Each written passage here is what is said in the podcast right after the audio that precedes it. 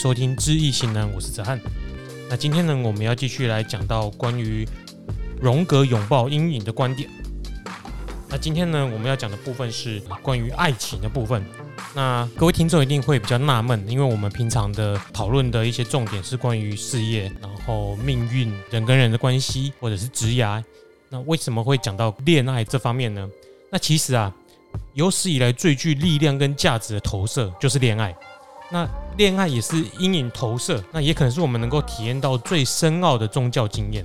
各位要记得，荣格早期呢是将阴影定义成人格的无意识这部分里面所包含的任何事物。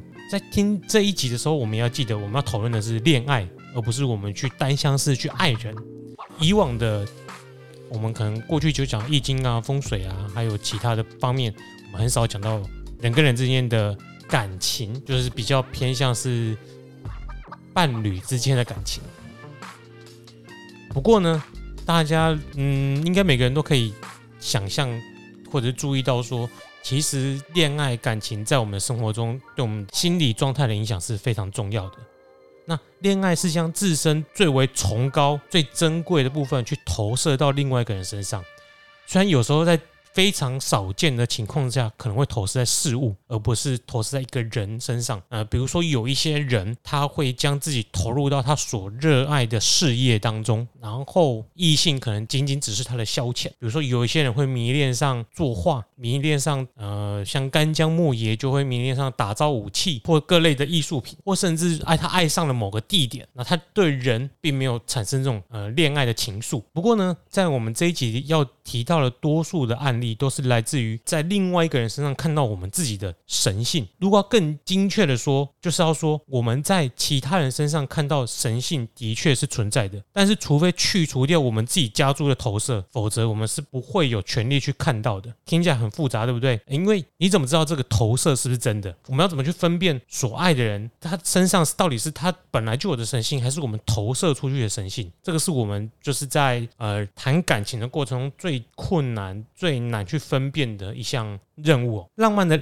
爱情呢，跟单纯去爱一个人完全不一样。爱人是一种呃。更宁静、更具有人性的经验，而恋爱总是会更夸大、更激烈、更引人注目。恋爱是将阴影中最精华的部分，也就是关于神的形象，不管是阳刚的或者是阴柔的那一面，投射到另外一个人的身上。那这一个人，你所呃跟你谈恋爱的那个对象，立刻会成为一切崇高、所有的神圣的那一面集合的那个载体。那我们在赞美我们、我们在迷恋我们所爱的人的时候，总是会滔滔不绝，用尽。很多神圣的语言，不管你有没有说出来，或者是你放在内心对他的赞美。这种经验完全是来自于我们前述呃前面几集所谈谈到那个跷跷板的右边，那也因为它是来自于跷跷板右边，所以我们可能会很难以避免的会召唤到另外一边的事物去平衡那个跷跷板。所以当恋爱转身一变，它就会变成让你最痛苦、最苦涩的呃人生的经验。多数的恋爱经验呃都是先进入一种痴狂、痴迷、失去理智的状态，然后呢，最后很有可能就会破灭。呃，就跟大家刚刚开。开始啊，第一段初恋，或者是开始疯狂爱上另外一个人的时候，你一定会想到他一切都美好，什么都可以忍受啊。应该不是说忍受，你就不会想到他有坏的那一面。可是当你们在一起久了，或者同居了之后呢，你对他的幻想就会开始破灭。这个时候，你通常会选择跟他要么分手，要么就去适应啊真实的他，然后最后呢就恢复于平静。虽然这个时候不会有人注意到，恋爱其实抹灭了所爱之人的人性，跟人相恋的其实是一种，其实是用一种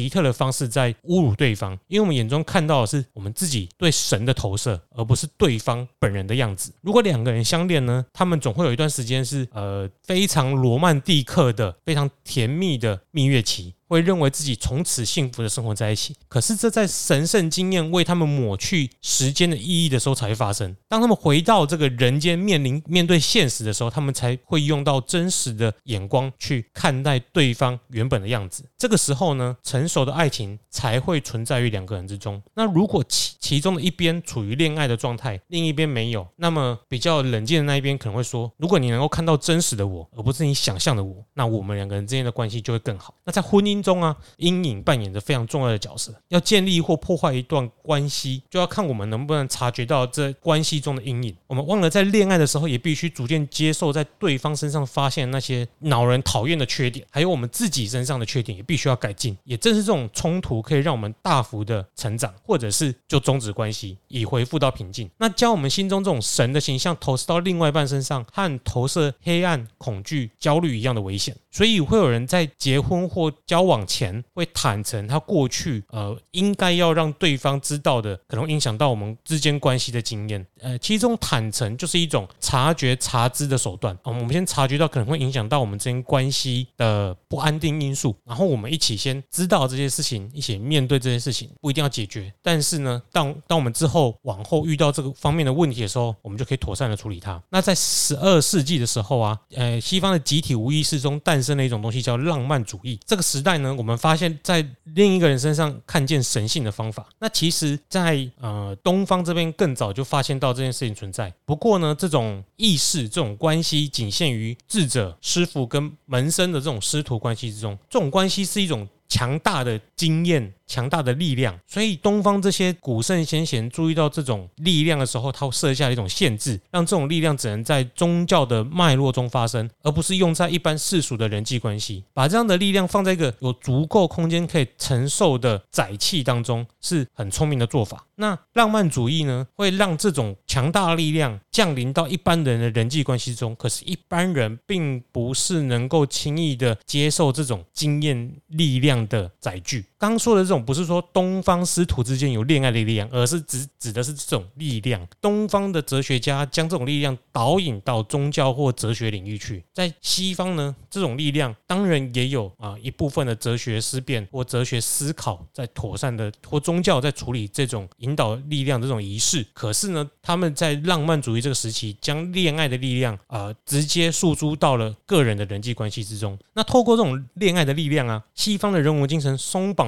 人类能够展现最崇高的感觉，让我们准备好接受自己能够理解的最大磨难。磨难几乎每本现代小说都在描述想要恋爱的强烈动机，或是失恋和单相思的煎熬。不管怎样呢，这种人文精神拥有浪漫的力量。从好的一面来看，这是人类拥有最高层次的能力；但从坏的一面来看，那也有可能是我们会知道的最痛苦的经验。相信如果有听到人正在失恋，或者是你回想起过去失恋的经验，你都能够感觉到啊，失恋的那一段期间真的是非常的痛苦。接下来呢，作者就在呃这个书中提到了关于十二纪、十二世纪的两个神话。那这种两种神话呢，带出了两种处理这种力量的方式。第一种就是传统的宗教神话。那他这一绝当然是圣经的神话。这种神话或宗教是怎么去处理这种力量的呢？就是神常住在教堂的圣坛，他不会直接碰触到个体的私人生活。我们是从个人的小宇宙的角度来崇拜神，表现出合适于我们自己渺小未接的姿态。此时这种力量样的处理呢，非常的安全、理智，而且仪式化。那第二种呢，就是关于爱情的神话。呃，他这里讲到的是崔斯坦跟伊索德的神话。如果有人看过呃或听过这个神话，应该可以了解到，这种爱情的神话就是两个人恋爱的力量非常的强大，而且无法妥善处理，最后造成两个人的下场都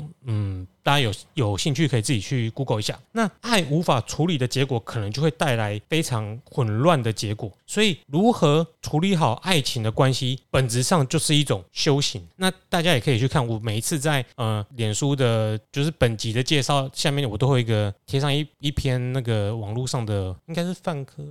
一篇关键评论网的文章，就是在荣格眼里，爱情跟婚姻的本质就是修行啊，大家可以去参考一下。为什么说这种爱情的力量会带来混乱呢？如果各位有谈过恋爱的话，再回去看那段崔斯坦跟伊索德的神话，应该都会理解到里面的有一些过程都是恋爱的情侣会啊，这个的恋爱的关系中会出现的。不过，如果我们可以在这种爱情的关系中时时保持意识的察觉，就有机会促进关系的演化跟成长。要是能够同时察觉神的光辉具有光明与黑暗的两面，这种经验就不会以幻灭或苦涩收场。不论你最后的关系是啊继续走下去，或者是分手，那拥抱这种存在阴影中的力量是一项非常具有挑战性的任务。所谓的拥抱，并不是去拥有，因为我们自己这个载具太狭小了。如果我们去接受这个力量，会失去控制，而且可能破坏掉我们这个载具。那如果我们想要拥有这阴影，我们可能就会宣称自己是是神，或者说宣称神已经死了。不管是哪一种说法，都很诡异。你一踩就很靠近这样的状况，而且付出了自己的理智作为代价。当我们将这种力量投射到别人身上，是会让另外一个人背负起无法承受的超人特质。那以荣格的观点来说呢，我们应该要从宗教方面来着手，去寻找方法，逐渐接受这股超越个人的力量，并不是说我们遇到恋爱这种关系就要去求神问卜，就问顾问说啊，我该这样到底赫伯，那我要怎么跟他在一起？不是的，而是我们要参考啊、宗教的这种处理力量的方法脉络，去应用到呃恋爱这段关系当中，就是修行啦。所以说，对荣格来说，恋爱跟婚姻都是一种修行嘛，并不是叫你去求神问卜、拜月老、找对象啊、下杠头之类的。那这种仪式或宗教的方法呢，在宗教里面就是希望把这个能量不是由个人所承担，而是再度归还到大地。因为我们看到另外一半身上的神性，这不是平凡的人可以承受太久的经验。如果我们可以窥见这种婚姻中的神圣力量，或者是恋爱中的这种神圣力量，然后再退回到平凡人的能量，就不用像崔斯坦和伊索德面临一样的结局。另外，这里也提到一个古希腊的神话故事，告诉我们必须要在呃恋爱的力量失控之前赶快停下来。这故事的女主角叫亚特兰大。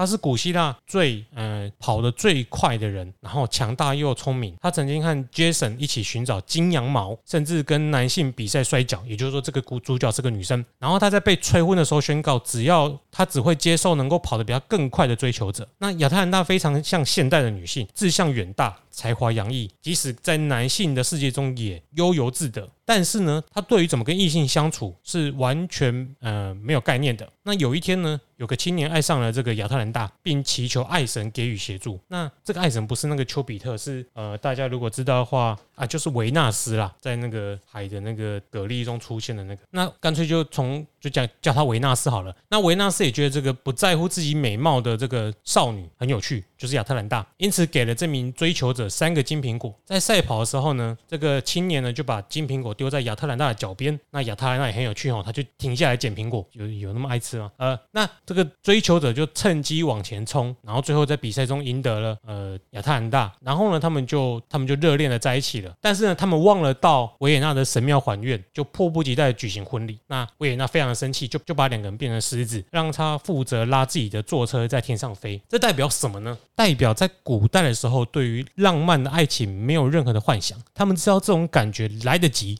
来得快，那是神恩赐的礼物。这时候他就不会有那种高涨的感觉。他们知道自己盛装那种神圣能量的器具，所以他们在盛装的时候会知道自己是没办法承受这股神圣能量，就会把它归还给大地，转移到大地去。那在今天呢，当这股能量降临到我们身上的时候，我们就会需要一个感恩的仪式来承载，也需要有一种方法能够将这种能量。返还到正确的来，呃，转移到他应该可以妥善处理的地方，很有趣吧？这就是如何用心理学的观点去看待以前的神话故事。否则，我们如果是在一张白纸的情况下去看神话故事，往往会有一种这些神话故事好离谱哦，到底在讲什么？但是当你有不同的观点去超译，或者去脑补，或者说穿凿附会的话，那这个神话就会有一些我们每个人能够依自己去产生共鸣的领悟。那接下来我们要谈到在宗教经验中似是而非的一些悖论啊，什么是悖论呢？啊，我刚刚已经说漏嘴，悖论就是一种似是而非，你没办法厘清是因或是果的关系。这里可能要跟大家更仔细的解释一下，悖论在许多学科中有许多案例，像我们的听众可能会比较熟悉佛法，像在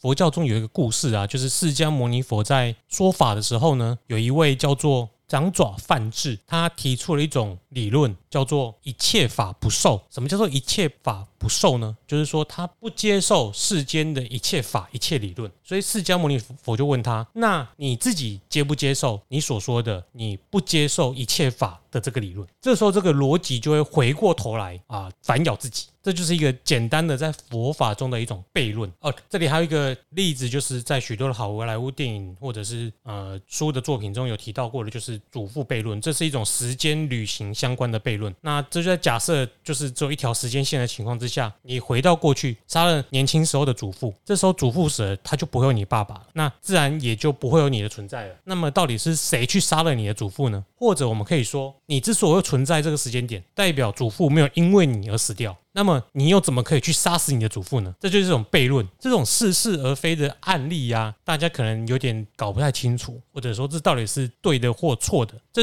悖论就是你没有办法去正确的去判断是对的或错的。也就是说，悖论的命题不是要去做二分法，不是要你去明辨这个是非，而是我们要去接受这种悖论的存在。这是这一节要讲到的重点。那我再讲一个更。贴近我们生活的案例好了。如果当你一句话来说啊，走路是不是比站着累？但是如果我今天要你在那边站着一个小时，那走路是不是比站着还要轻松？那这句话就会变成站着比走路还累。那我们只单纯讲这句语境来说话，就是会有一种逻辑上的悖论。在很多的呃逻辑学上或者哲学思辨上来说，会有存在很多呃，大家可以去 Google 悖论两个字，就可以看到非常多的案例。那很多悖论其实是没有答案的，它的目的只是要让大家一起讨论而已。然后我们的内心究竟要怎么去处理这种悖论的存在？那悖论会源源不绝的自行产生出意义，就是我们刚刚举的那些例子，我们一直去替他们做解释，而且解释可能没有会没有结束的一天。那所有伟大的神话都会在这个主题上面琢磨，提醒我们宝藏都是在最不可能或最为的冷门的地方发现。比如说什么伟大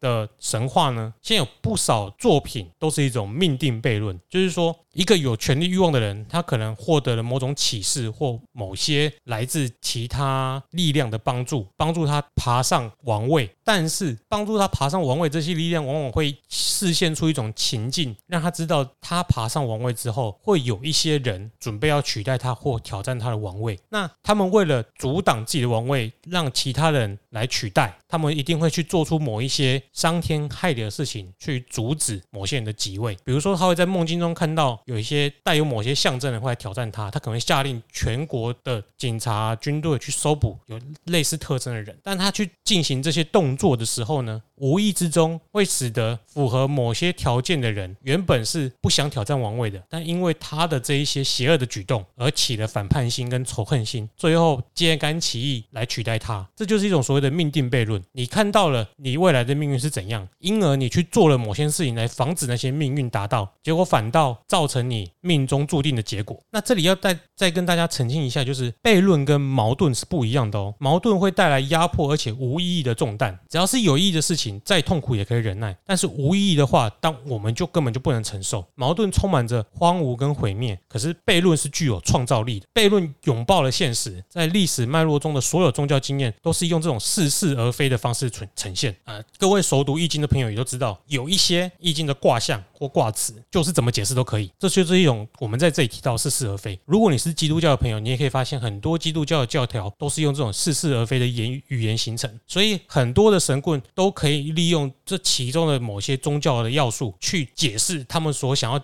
呃他们所想要表达的意思，然后来替自己获利。那这时候我们就要去察觉明辨这些宗教的教条。那矛盾是静态的，它不具生产力；悖论则为神的恩典、宗教的恩典和这些神秘的经验创造了一种空间。比如说呢，所有的。人类经验都可以用似是而非的相对方式呈现，这种相对方式就是阴阳。这个荣格分析家在这里举到的例子就是墙上的插头有两孔，分别接上正电 电跟负电。透过正负电这种相对力量，它就可以产生有用的电流。白天和夜晚要相对才能让人要理解，阳性和阴性要成对比才能产生关联。活动只有跟休息摆在一起的时候才有意义。品味是比较出来的，上必须相对于下才能存在。如果没有南方，就不会有北方。我们如果没有各位听众，也就不会有。我们节目的存在，那我们如果不清醒的时候，我们怎么可以知道我们酒醉的时候是什么样子呢？这就是所谓的阴阳，也就是我们节目一直在倡导的《易经》最简单的原则。那因为某一些没有办法理解的原因，我们通常拒绝承认现实中呃充满这种悖论的状态。那我们可能会说啊，这些就是装神弄鬼啊、神棍骗人啊之类的，然后甚至会觉得我们自己能够避开这一些悖论的状态。在这么做的时候呢，我们就把悖论中这种相对变成了对立。如果我们把休闲跟工作给分开来，那这两者都会变质。等到我们被困到在这些对立之间，我们就我们就开始遭受两者间的折磨。那如果我们试着拥抱其中一边，却没有正视另外一边边的存在，那就会使得悖论变成了矛盾。然而呢，对立的这阴阳两种元素要获得相同的尊重，我们感受到了这种悖论的苦恼，是如何疗愈我们自己的第一步。然后呢，这种矛盾的痛苦才会转化成悖论的奥秘。这个荣格分析家认为，让一个人最快崩溃的方法，就是给他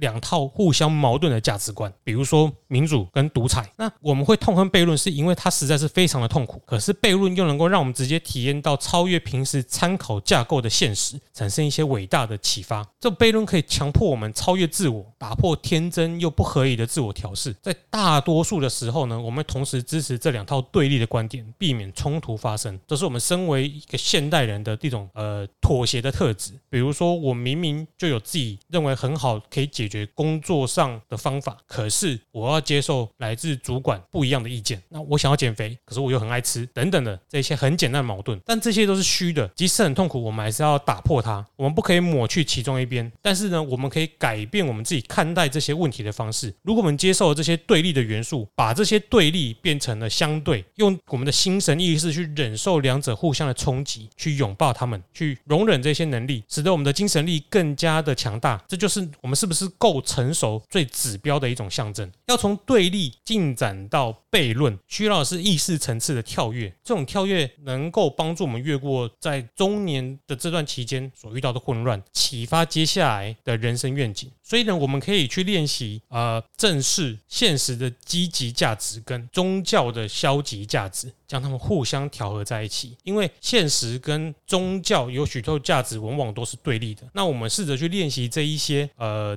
互相冲突的价值，就可以使得我们自己越来越成熟。这些宗教的价值有可能是不一定是宗教，有可能是一些哲学思想，像老子会要你道可道非常道，名可名非常名。有时候你只要不要或放下，自然问题就不会存在。那我们每个人都活在这种矛盾中，无论是不是意识到我们自己在遵遵守这些呃宗教的规范或道德观，这些道德观建构在我们的语言、风俗习惯或者是故事里面。那在美国啊，它宪法的基础是自由与民主，也就是说自己做主的权利。可是基督教会教导他们服从于比个人自我更大的力量，使他们能够接受神的意志指引。最明显可以看到这种矛盾的地方，就是在硬币上的那一句“我们信仰神”。那也难怪在现在有许多人会出现要抹去这句话的运动，因为很多人都不再信神。那在东方呢，不管是道家或者是印度教和佛教，都有一种关于不选择的教义，就是我没有必要在这两个价值中去选择其中一个。那这也是一种呃，也许也是一种容忍两边价值观妥善处理的方法，这种类似的思想啊，就是告诉我们说，神或天的意志是单一的，我们并没有办法在这两个相对的选项中做选择。如果你觉得可以，那就是你还没有顿悟。那如果你弄懂了该怎么做，你自然而然就会知道了。这没有什么选择，因为天或神是合一的心智，它不是是二元的。那东方的这种思想跟西方有个极大的差异，那使得这位荣格分析师他就想，他就看到说，他跟他东方的印度朋友比起来很不一样，但那个印度朋友有相对更平静的生活，而在美国的朋友呢，就会很专注在要怎么做选择，看起来就是很紧张又焦虑。那世界上的每一种道德美德，都是因为对立的存在而产生效果，没有光明就没有黑暗，没有黑暗。光明就没有意义，没有阴也就没有阳，真理总是会成双成对的出现。那我们必须要认知、忍受到这一点，才能在现实中存活。受苦难、受折磨，代表你允许他们存在。从这个角度来看，我们都深受二元对立造成的结果所苦。不管我们做了什么，相反的事物马上就会出现，这就是现实。那我们该拿这个矛盾的现象怎么办呢？这其实造成每一种精神解离跟心理问题病症最根本的问题。很多人无法承受这种矛盾。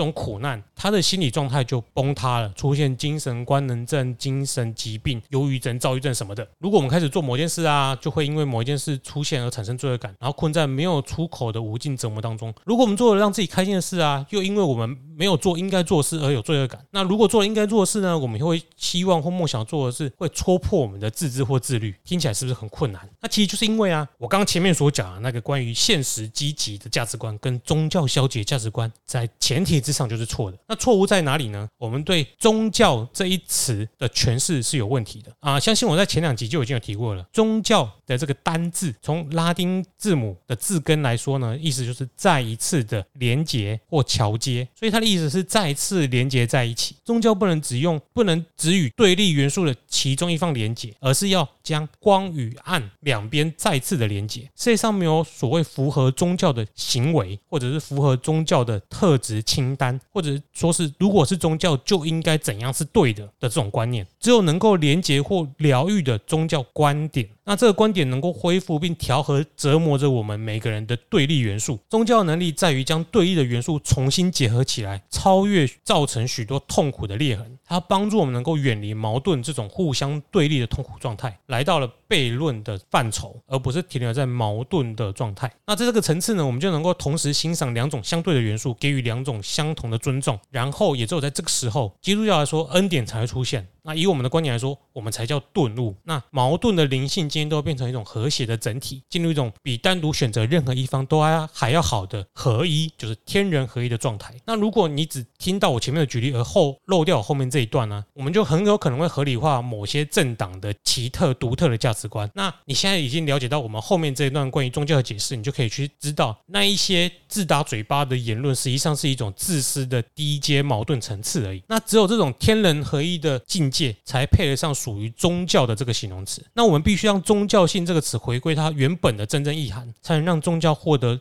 疗愈，能够疗愈我们的力量，疗愈、连结、结合、重新的结合。这些都是一种宗教神圣的能力，而不是那一些单纯的仪式或教条。那要将我们的能量从对立转化成悖论呢？是在人类生物的演化上一种非常大的飞跃，这就跟我们呃奇妙的大脑有关了。那将对立矛盾转化成悖论，就是允许像一体的正反面对立元素的两面能够以相同的尊严和价值存在。那究竟要怎么做到呢？呃，这个分析师也很想告诉大家怎样有一个确定的解决方案。不过这个很容易让各位走火入魔，因为每一个解决方案都必须针对个案所面对的独特情境，会有不一样动态调整的方法。所以说，这个就是一种呃，以荣格分析来说是一种专业问题。当然，以我们就是顾问这边，也会因为每个人的情况不同而有不同的处理方法。那有一位丹麦的作家叫丹尼森，他写一本书叫做《远离非洲》，他提到说，哈，人类啊有三种真正快乐的状态，第一种是能量旺盛，第二种是痛苦终止，第三种是完全确定自己是遵照神的意志而行。那以我的解释来说，这第三种就是我们顿悟、领悟到了。那第一种这种精能量旺盛的快乐呢，专属于年轻人。就是说，他的身体都还处于在全盛的时期。那第二种是只能维持短暂的时间，因为你的痛苦终止了嘛。那大家也知道，牙痛痛了一整晚，忽然不痛了，那是超爽的。那第三种快乐状态，就是需要进行很多内在的工作，就是修行才能获得。那如果我们已经度过生命中这种二元对立的阶段，就会来到完全确定是自己是遵照神的意志而行的境界，就是顿悟的境界。那我们每个人都知道，这种喜悦是让自己获得了真正的财产，它会一直跟着你，而且启发我们人生的目标。那这种境界最需要就是接受对立的两种观点，又不落入互相争斗的精神症状当中，脱离二元对立的状态，就可以进入到悖论的高阶状态。这个时候呢，赢也好，输也好，有也好，分给别人也好，自由很好，服从权威也很好。这个时候呢，我们就可以打开一连串全新的可能性。这时候就不会有对立、相互敌视的状态，而是会建构出一种我们以人类身份就能够获得的神圣现实。我们不会去区分其中哪一个属于事实，哪一个又是宗教。这时候，这种精神的合一性。这种权力在基督教中当中，它就叫做神视啊。这个神视就是就是那个神嘛，然后视就是视觉的视，就啊就是开天眼的啦。这个开天眼就是看透人间一切的真理，而不是什么阴阳眼。那如果我们达到这种悖论的境界，我们就能发现超越争吵跟妥协的合一之眼，这是一种合一的态度，将我们所有的能量汇聚到一个极佳的焦点，这就是所谓的顿悟。这并不是我们以往在处理冲突的时候常常会做的事情。我们以往在现实中会处理冲突，常常是逃避。哎呀，我不去看就好了，就没这回事了。不是，而是我们能够看到这种冲突，我们的心态还是不受改变，而且能够认知到两方正常的存在，心态不会被他们所影响。我们常常在现实中遇到是啊，我们就不去想了，我们去逃避。但是这种观点是我们经历了这些痛痛苦，最终理解然后可以放下。那在悖论中最难调和的一组相对的元素就是爱跟权力。现代社会因为这种二元的划分，想要调和这种两种元素的人，只会发现自己遭遇更多的失败，无法成功。要以人的身份生活，绝对没办法离开爱跟权力。缺乏爱的权力非常野蛮，缺乏权力的爱又平淡又微弱。不过呢，当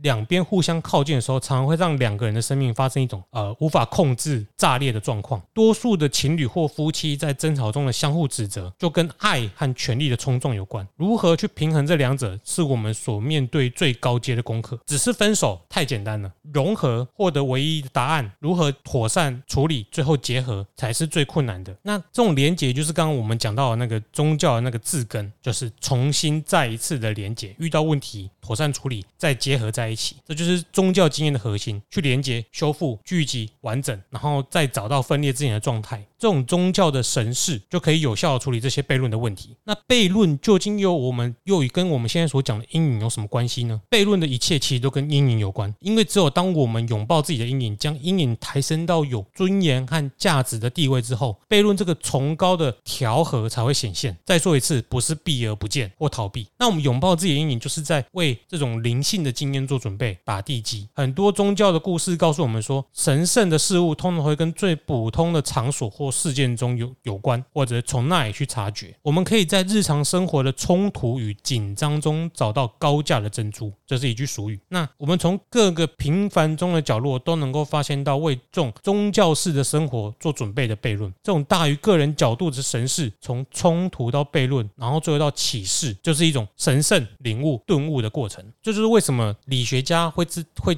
推崇一种叫格物致知的态度。他认为，你研究到一个细小单一的事物，研究到透彻之后，你终究就会知道这世间的真理。再说一次，这种刚刚讲了许多宗教这两个字，都是在讲到啊，我们之前所讲到那个拉丁字，呃，拉丁字根讲。重新连结、再聚合、再修复，而不是我们一般所认知的那一些民俗宗教或者是一神教的那一些教条或仪式。虽然那一些仪式都是那些宗教所提出的一种连结、再聚合的方法，可是我们这里讲的是宗教这个字的原意。那回来讲啦，从冲突到悖论再到顿悟，这个过程就像是无法停止的子弹撞击到无法穿透的墙，就是矛盾啊。那我们就可以感受到一种宗教教性的体悟。那我们要借着这种冲突来成长。荣格他曾经说到，找出一个人他最怕事物，那就是他能够进展到下一个阶段的地方。自我的形塑就像是铁锤和铁砧中那一块被反复捶打的铁一样，只有勇者才可以承受以上的这个反复捶打的过程。而且我们不容易找出足以撑过这个过程的伦理或道德特质。在现在这个时代，也许我们可以将英雄主义重新定义为承受悖论的能力。因此，我们究竟可以怎么做呢？当我们在问这个问题的时候，就会使我们。偏离了这个